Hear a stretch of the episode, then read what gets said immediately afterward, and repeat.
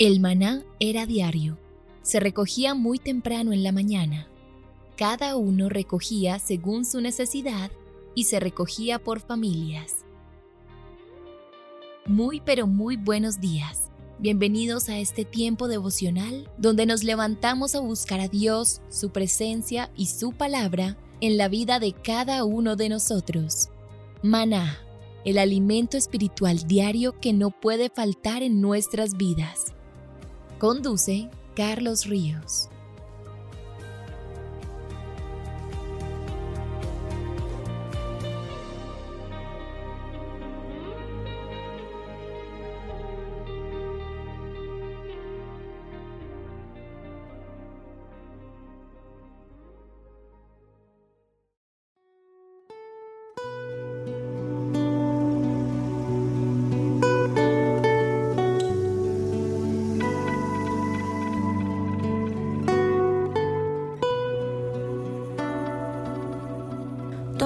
Devocional, maná.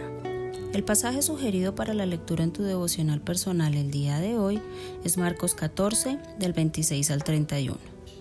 Este relato nos muestra que así como Pedro podemos ser impulsivos y no controlar nuestras reacciones. Ora pidiéndole al Espíritu Santo que te guíe para actuar sabiamente. Te invitamos ahora a que respondas las preguntas que encuentras en tu agenda que te llevarán a conocer cada vez más a Dios y crecer en tu vida espiritual. Al final de cada semana encontrarás las respuestas en nuestras redes sociales Instagram y Facebook.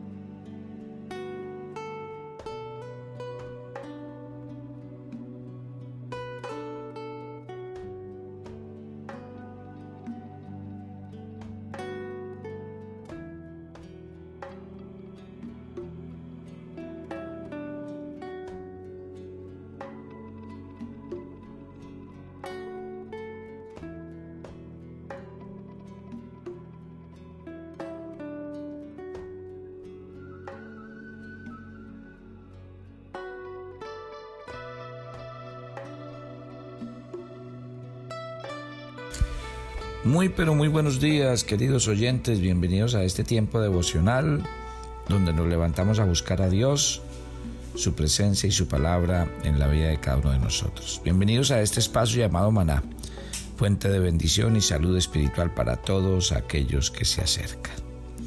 Déjenme leerles un texto que está en Primera de Corintios capítulo 12, desde el versículo 12.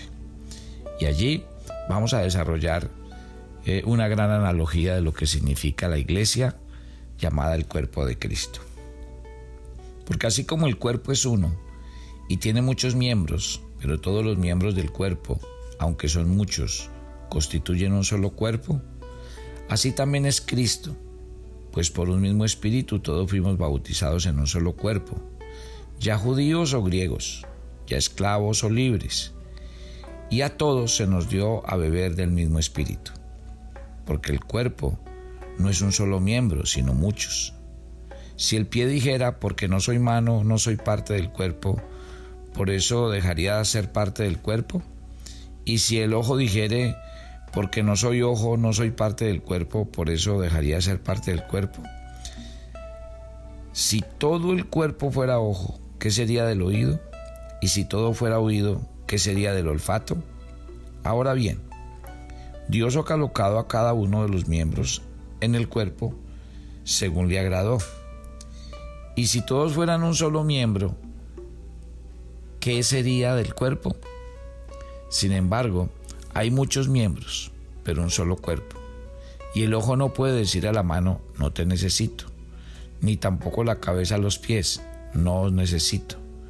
Por el contrario, La verdad es que los miembros del cuerpo que parecen ser los más débiles son los más necesarios y las partes del cuerpo que estimamos menos honrosas, a estas las vestimos con más honra.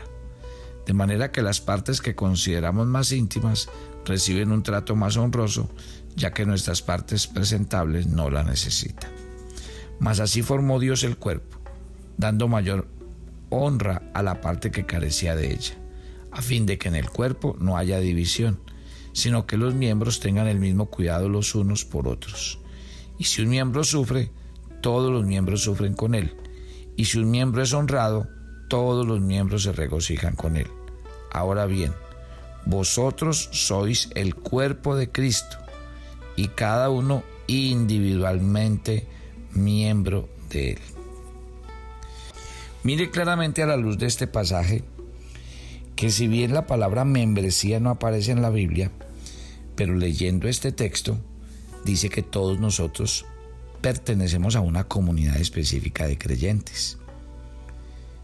Alguien hacía una analogía diciendo que si un templo tiene ladrillos y un rebaño tiene ovejas y una vid tiene ramas, pues el cuerpo tiene miembros. Y en ese orden de ideas podemos decir entonces que la membresía de la iglesia comienza cuando Cristo eh, nos dio su salvación y nos hizo miembros de su cuerpo. La escritura es clara. Mire, verá que este versículo que acabamos de leer dice, porque así como el cuerpo es uno y tiene muchos miembros, pero todos los miembros del cuerpo, aunque son muchos, constituyen un solo cuerpo, así también Cristo.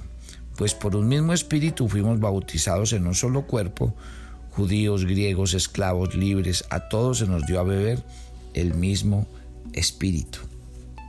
Qué interesante, ¿no? Lo que, lo que nos plantea eso. La explicación del apóstol Pablo es muy clara. Cuando él lo que quiere hacer es no comparar el cuerpo humano y la iglesia, sino el cuerpo con Cristo mismo. Que así como el cuerpo humano tiene muchos miembros, pero es un solo cuerpo, así también es Cristo. Pues pregúntese, ¿cuántos cuerpos tiene Cristo? El cuerpo de Cristo, si lo miramos desde el punto de vista humano, Él tuvo un cuerpo físico al hacerse hombre pero ahora que está en el cielo, tiene un cuerpo glorificado. Pero la Biblia enseña que Cristo tiene un cuerpo espiritual en la tierra, por medio del cual sigue haciendo su obra en el mundo. Ese cuerpo es la iglesia. Ese cuerpo es real y efectivamente el cuerpo de Cristo, compuesto de todos los que han creído en Él, porque todos han sido bautizados en Él en el mismo Espíritu Santo. Ese entonces no es una comparación lo que hace el apóstol Pablo, sino una declaración. Por un mismo espíritu fuimos bautizados en un solo cuerpo. Aquí dice la palabra bautismo. Les decía ayer que eh, bautismo es sumergir. Y esa es una de las razones por las que creemos que el bautismo bíblico debe ser por inmersión. Cuando sumergimos a una persona completamente es porque esta persona ha decidido creer y este bautismo lo que está simbolizando es la muerte, la sepultura y la resurrección juntamente con Cristo.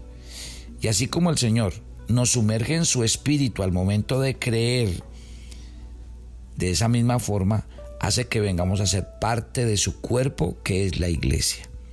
Ojo con esto, hay un solo espíritu en el que todos fuimos bautizados.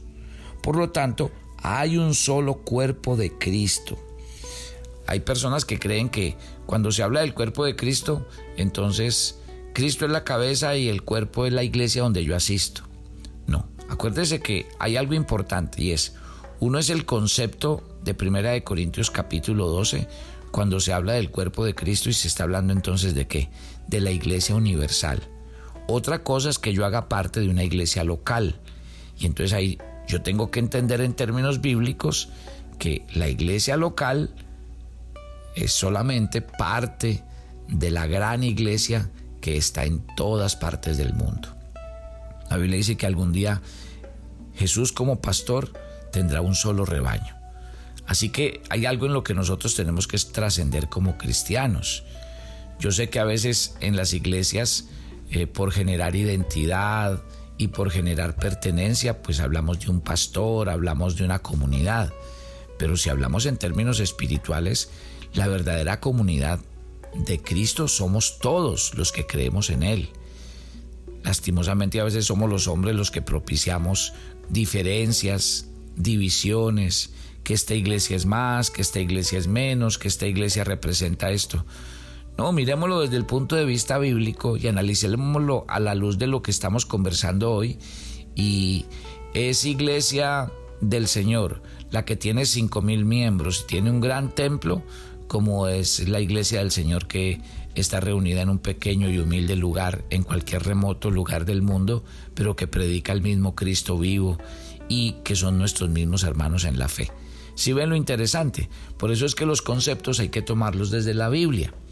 Porque si nosotros tomamos los conceptos desde la Biblia, no dejamos que los conceptos humanos, por ejemplo, marquen diferencias o crean divisiones. Si nosotros estudiamos el texto de la palabra de Dios, donde definimos la iglesia, podemos decir entonces que todos los que hemos sido bautizados eh, en Cristo Jesús, llenos del Espíritu Santo, estamos unidos espiritualmente. O sea que los verdaderos cristianos estamos unidos entre sí, entre nosotros mismos. Somos el cuerpo de Cristo. Y eso nos lo enseña Pablo en Romanos 12:5. Sí, dice que cada uno es individualmente miembro el uno del otro. O sea, nuestro cristianismo no puede ser explicado en términos de nuestra relación personal con Cristo. ¿Por qué? Porque si estamos en Cristo, estamos en su cuerpo. Estamos unidos vitalmente al resto de los creyentes que al igual que cada uno de nosotros ha sido bautizado en el Espíritu. No fuimos salvados para vivir cada uno aparte, no. Todo cristiano forma parte de un solo cuerpo, que es el cuerpo de Cristo, y debe manifestarse de una forma concreta y visible en el contexto de la membresía, ojo, de una iglesia local. Ahí sí, todos somos la iglesia universal, pero como no todos nos podemos reunir al mismo tiempo ni en el mismo lugar, entonces ahí vienen las iglesias locales. Pero qué bueno que las iglesias locales entiendan que somos parte de la iglesia universal de Cristo. Y que cada uno de nosotros, pues obviamente como cristianos, tiene una tarea y una específica función que Dios nos ha dado a cada uno de nosotros. Hablar de iglesia local es, referirse a una iglesia que se congrega en una localidad eh, por decir algo, el primer día de la semana o un día de la semana, que tiene una membresía específica, que tiene un pastor, en un contexto donde eh, todos están buscando la manera de eh, buscar al Señor, crecer espiritualmente. Y eso es lo que Pablo quería hacerle ver a los corintios en el versículo 14 de Primera de Corintios 12. Dice que algunos cristianos en Corinto estaban separados por el tema de los dones. Si usted mira primera de Corintios capítulo 14, Pablo se vio en la necesidad de hacerles ver que esa separación era completamente absurda, que ninguna parte del cuerpo puede envidiar ni menospreciar lo que hace la otra parte. El pie no puede decir que porque no es mano, no es del cuerpo. Lo mismo, el ojo no puede decir que porque no es mano o, por, o decirle a otros miembros que no los necesita. No, es claro en este texto. Si usted mira los grandes equipos de, fútbol, de baloncesto, cualquiera que sea, tienen personas que sobresalen. hay, hay, jugadores muy valiosos. Pero por muy valioso que sea cualquiera de los jugadores del equipo, no funcionaría él solo, porque necesita a los otros miembros. Y lo mismo ocurre con la iglesia. Ningún miembro del cuerpo puede funcionar ni subsistir sin los demás. Por eso me preocupa y desde el comienzo estaba hablando de que no hay tal cosa como cristianos eh, solitos, cristianos que leen la Biblia por su propia cuenta y cristianos que dicen que no necesitan ni una iglesia ni, ni un pastor. Si usted le corta la mano a un cuerpo vivo, no se forma otro cuerpo a partir de ese miembro que ha sido amputado. No, se muere la mano y el cuerpo como queda manco. Es, es, es un poco escueta la, la, la comparación, pero la Biblia lo, plantea de esa manera. Porque dice que todo el cuerpo sufre las consecuencias. Dios diseñó el cuerpo de tal manera que las partes que parecen más débiles son las más necesarias, y así lo señala Pablo en el pasaje que acabamos de leer en el versículo 22.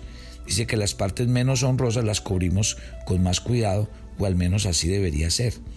En otras palabras, Dios diseñó el cuerpo humano de esta manera, para hacernos ver que ninguna parte es innecesaria y tampoco insignificante.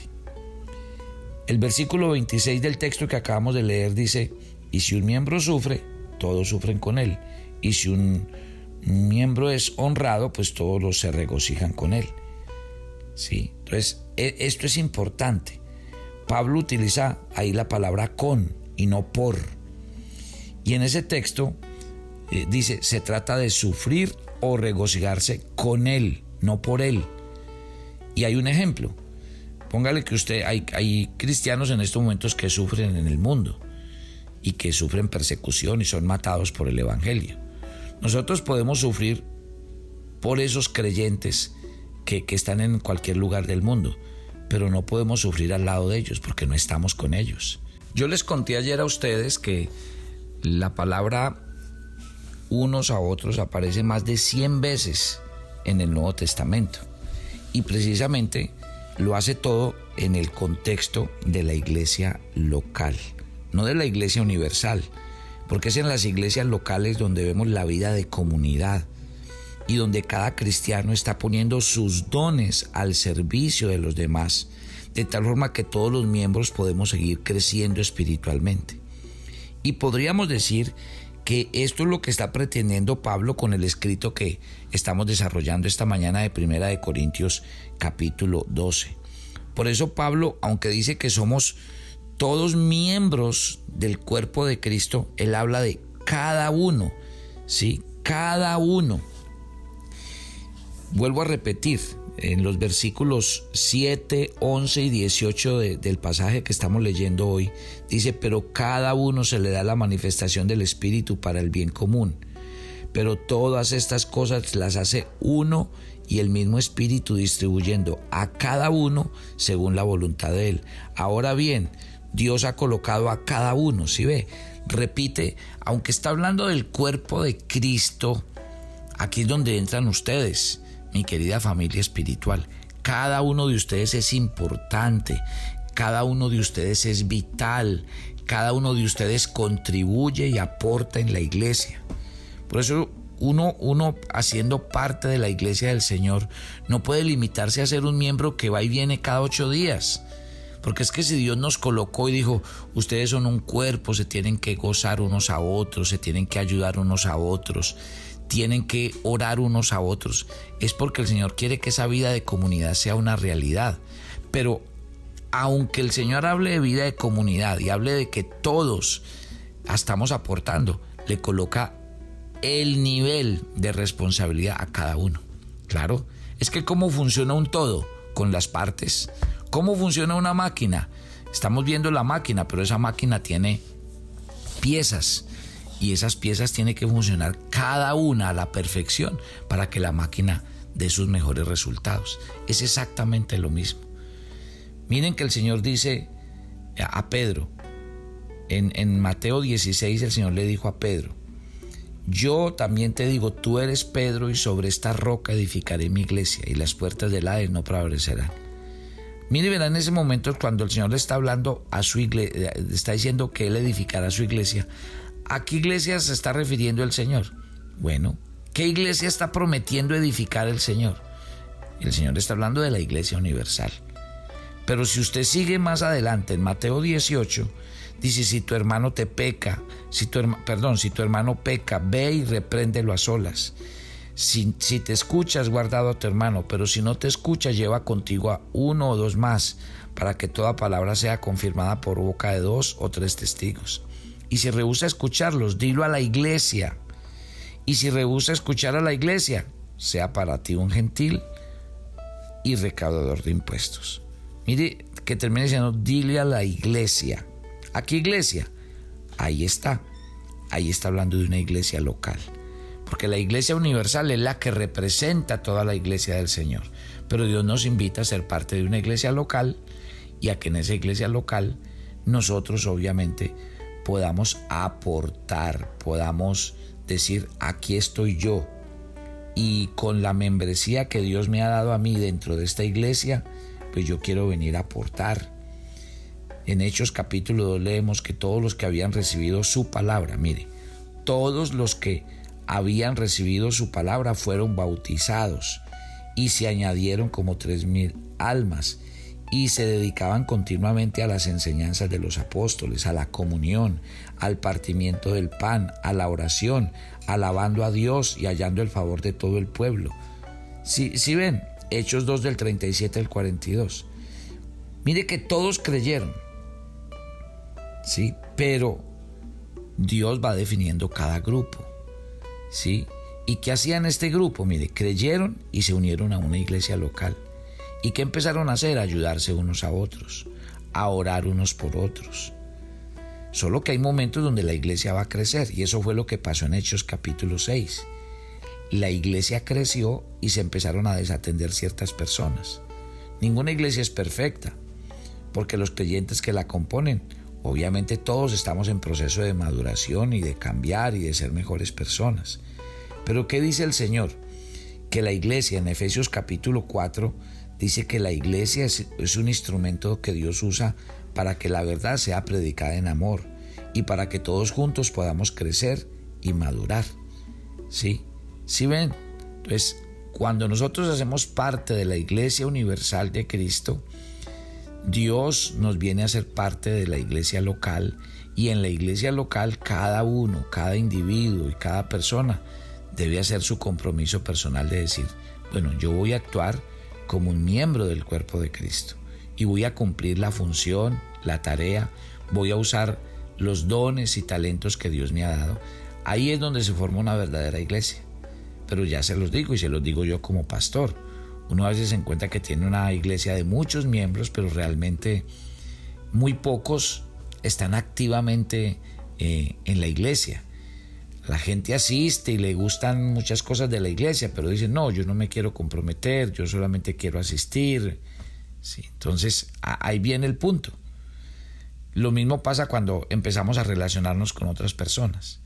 Que es que no, a mí no me gusta tal persona, no, yo no quiero hablar con tal persona. Si somos un cuerpo, dice la Biblia en, un texto por allá en, en, Primera de Juan capítulo 4, que si alguno dice yo amo a Dios y aborrece a su hermano, es un mentiroso porque el que no ama a su hermano a quien ha visto no puede amar a Dios a quien no ha visto. Eso es lo que realmente resume el pasaje del día de hoy de Primera de Corintios capítulo 12. Dios quiere que entendamos que somos parte del cuerpo universal de Cristo, pero que también nos ha puesto en un, en, una, en un cuerpo local de iglesia, pero que cada uno en particular tiene que cumplir una tarea y un reto en la iglesia del Señor. Así que la próxima semana nos vamos a entrar en detalles de cuáles deben ser las cosas que tenemos que vivir, aprender dentro de una verdadera iglesia y una iglesia sana. Hagamos una oración y los espero mañana en nuestro viernes de oración hermana. Padre, gracias por este día, por este tiempo, por tu palabra en medio de nuestras vidas. Yo te quiero rogar que nosotros entendamos que cada uno en particular, usted que está orando conmigo esta mañana, usted es un miembro del cuerpo de Cristo y Dios lo ha colocado a usted como alguien especial para que podamos cumplir los planes y los propósitos de Dios. Y su vida y su compromiso y sus dones y talentos son importantes en el lugar donde Dios le ha colocado. Así que la invitación en esta oración es a que te conviertas en un instrumento de Dios y cumplas la tarea en el lugar donde Dios te ha colocado. Señor, te entregamos este día, que tu presencia vaya con nosotros y que tu gracia nos acompañe en Cristo Jesús. Amén y amén. Y mañana los espero en nuestro viernes de oración en Maná y a toda la gente de la Florida los espero en West Palm Beach. Ahí está la dirección, se las hemos enviado a los chats. Si alguien necesita más información, nos escribe. 7 de la noche vamos a hacer transmisión en vivo para los que nos quieran escuchar. A todos eh, el maná que desciende. Bendiciones para todos.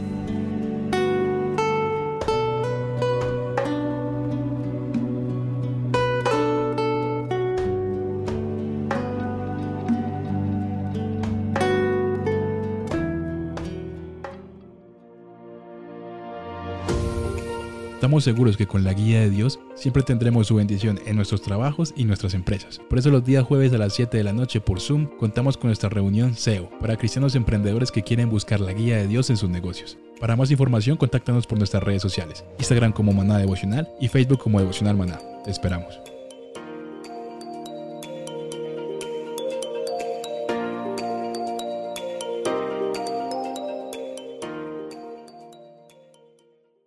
¿Quieres enterarte de nuestros temas, reuniones y devocionales? Suscríbete a nuestro canal de YouTube Devocional Maná y da clic en la campanita de cualquiera de nuestros videos para activar el recordatorio.